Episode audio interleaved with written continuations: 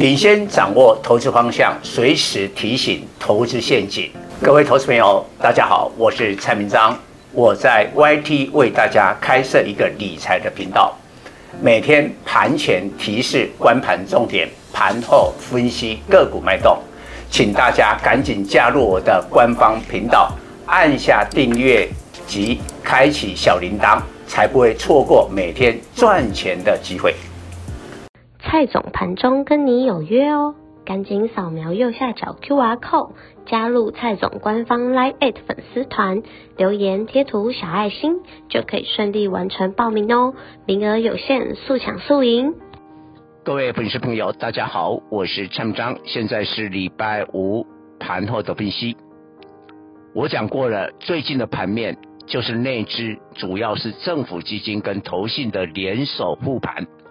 PK 了外资的卖超，在过去两天，就礼拜三、礼拜四这两天，内资的护盘非常成功，守住了半年线。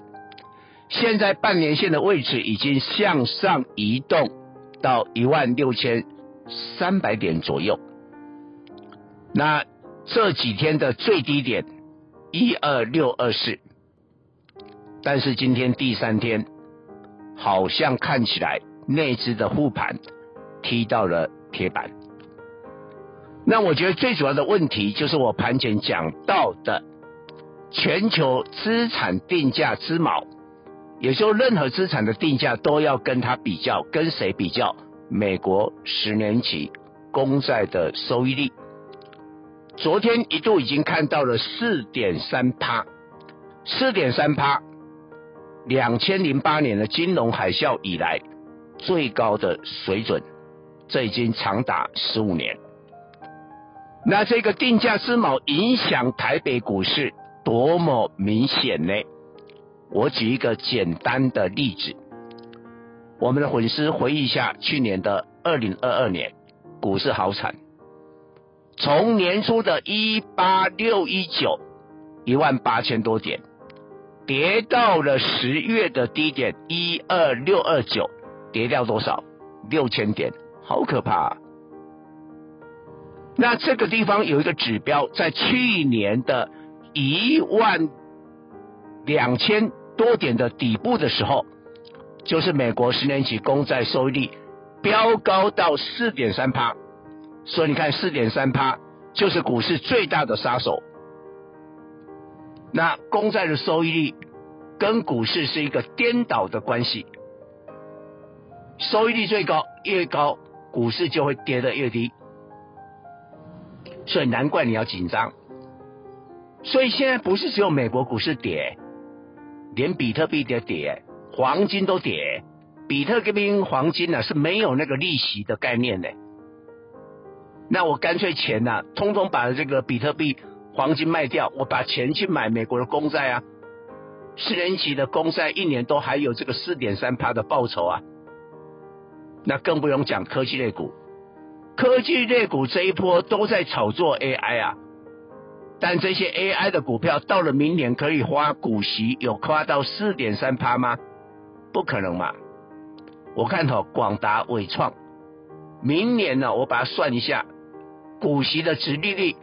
大概就是两趴，所以今天外资卖超一百九十五亿啊，撑不住了，收盘大跌一百三十五点，收在一六三八一，距离这个半年线只有八十点左右。那本周的周线是跌两百二十点，是连三黑。下个礼拜最关键的第一个，当然要再看美国十年期公债收益率的波动，另外。辉达的财报，但是今天有一个比较先行的指标，台积电，因为辉达的 H 一百跟 A 一百最高端的晶片，唯一的代工厂就是 TSMC 嘛，那台积电已经撑了好几天喽，今天跌破了半年线了，收盘跌五块，来到五三九，破了半年线的五四一，是不是在暗示？辉达下个礼拜的财报那应该没有问题，但是对财测的话呢，可能会有一些杂音。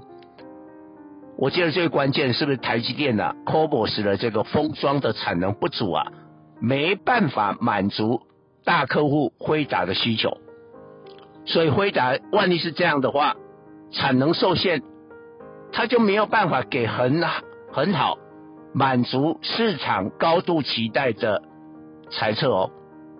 所以你看今天伟创一度跌停啊，盘前我就讲过筹码的因素啊，昨天外资倒货倒那么多啊。啊，融资却增加那么多啊！但是后来伟跌纬创的这个跌停也打开了，所以多空还在交战。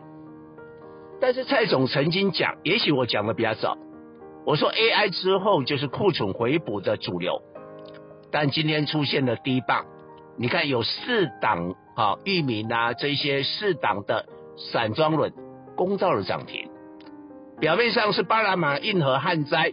哦，所以运价开始上涨，因为塞船嘛。但是散装轮呐、是靠什么需求？靠美国的需求啊？不是。散装轮都在那个铁矿砂嘛，谷物嘛，最大的需求就是在中国市场。所以中国是不是开始有库存回补啊？比如说河北啊、屯州啊，什么什么水灾啊，灾后要重建啊。然后呢？冬天快到了，要囤粮啊！俄罗斯呢，这个破坏了什么黑海谷物的出口协定啊，所以欧洲也要从南美囤囤粮啊。所以你看，黑马总是令人意外，这可能是库存回补的第一棒，指向了航运股。以上报告。本公司与所推荐分析之个别有价证券无不当之财务利益关系。本节目资料仅供参考，投资人应独立判断、审慎评估并自负投资风险。